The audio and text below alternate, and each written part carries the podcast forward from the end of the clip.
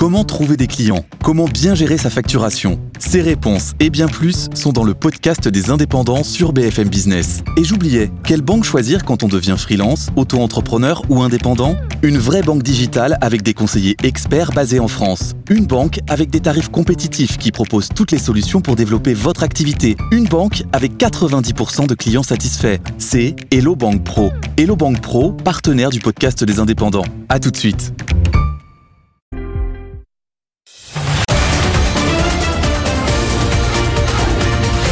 Good Morning Business. Culture Geek. Alors la COP28, donc on le disait tout à l'heure, c'est du pétrole, du gaz et des SUV, mais heureusement il y a les moulins d'Anthony. Oui, c'est ça, exactement. On cherche des, des solutions alternatives pour produire de l'énergie verte et effectivement, on pourrait recourir, j'allais dire, réhabiliter nos bons vieux moulins. Bah oui, les moulins, notre Bah oui. patrimoine culturel, on passe à côté. Ils sont souvent abandonnés d'ailleurs. Eh bien, on pourrait les transformer en mini-centrale hydroélectrique. C'est l'idée qu'a eu une start-up qui s'appelle Fugutech. Ils sont basés du côté de, de Mont-Solémine, en Saône-et-Loire. On estime qu'il y a plus de 30 000 moulins à eau équipables en France et c'est pas très compliqué. On prend un moulin existant, on ajoute une turbine, un générateur, un petit dispositif et on va les transformer en station de production d'électricité et avec une production qui est non négligeable. Il y a un certain nombre de, de petites villes, de villages qui s'en sont déjà équipés. Je vous donne un exemple. À Guelzin, par exemple, c'est une ville du Nord, 1300 habitants. Ils ont un mou- moulin du 16e siècle. Ils l'ont transformé, réhabilité, centrale euh, euh, hydroélectrique.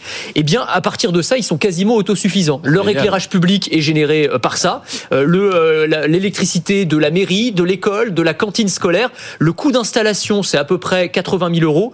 Et leur économie annuelle, c'est 70 000 euros par an. Donc en un an, En un an, c'est le retour sur investissement est réalisé. Et surtout, l'avantage de l'énergie verte des moulins, c'est moulin rouge, moulin vert, hein, voilà, c'est que, un, il n'y a aucune installation, le bilan carbone est très très faible, et surtout, il y a une acceptabilité sociale qui est énorme, parce que contrairement à des éoliennes, par exemple, où vous avez Oui. une pollution visuelle, pollution sonore, il y a toujours plein de débats, là, on part de quelque chose qui est complètement patrimonial, qui est installé dans le paysage, et on n'y touche quasiment pas, en fait. C'est bien, mais c'est quand même un peu anecdotique. C'est-à-dire qu'on va pas, vu nos besoins en électricité euh, à venir euh, dans les 30 prochaines années, euh, c'est ouais. pas une centrale nucléaire. Ouais, vous avez raison de le, de le dire. C'est-à-dire que quand on parle de production d'électricité, il faut toujours avoir en tête les ordres de grandeur. Là, quand on prend les chiffres, si on équipe et on réhabilite une bonne partie des moulins en France, alors c'est euh, l'association euh, des euh, de, de, de, de- de sauvegarde des moulins qui donne qui fait cette étude.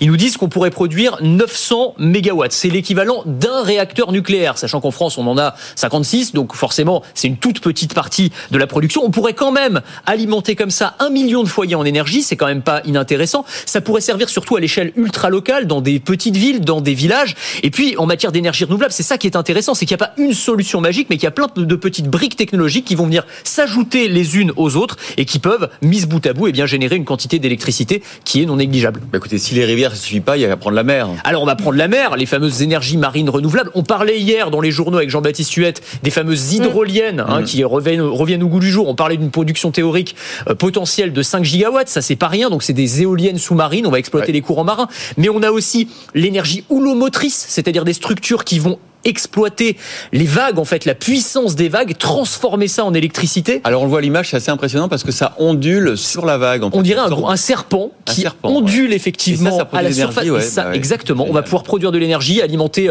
une île un peu isolée, une plateforme offshore, un village côtier. C'est hyper intéressant aussi. Et puis on a également, je ne sais pas si vous vous souvenez d'une French Tech qu'on avait reçue il y a quelques mois, l'énergie osmotique, Mais oui. c'est-à-dire à la- à- à- à l'estuaire des fleuves. Ça, le- la différence entre l'eau salée et l'eau douce. Exactement. Donc- La différence de salinité, on va pouvoir l'exploiter, la transformer en électricité. Quand on combine tout ça, et ben là aussi on a un potentiel conséquent. D'autant qu'il faut rappeler que la France a euh, l'un des euh, domaines maritimes les plus étendus au monde. hein. On est le deuxième domaine maritime mondial, euh, avec euh, grâce notamment à la Nouvelle-Calédonie, la Polynésie, etc., etc. Et on a une France, une excellence française aussi dans ce domaine, avec euh, des masters spécialisés, de la recherche, notamment à l'université de Nantes, il faut le dire, 12 laboratoires et 13 masters spécialisés dans le domaine des énergies marines renouvelables. Bah, c'est génial. Il y a aussi un master sur la mer à l'Institut catholique de Paris. J'en fais pas tout un, Il est tout beaucoup un moins bien. Il est beaucoup moins va vous Merci. envoyer à la COP 28, Anthony. Mais oui, il faudrait. hein. Allez, Et si vous aimez la tech et l'innovation, je vous propose de me retrouver dans Le meilleur reste à venir. C'est le podcast qui veut vous donner envie de vivre en 2050, à retrouver sur le site de BFM Business et sur toutes les plateformes.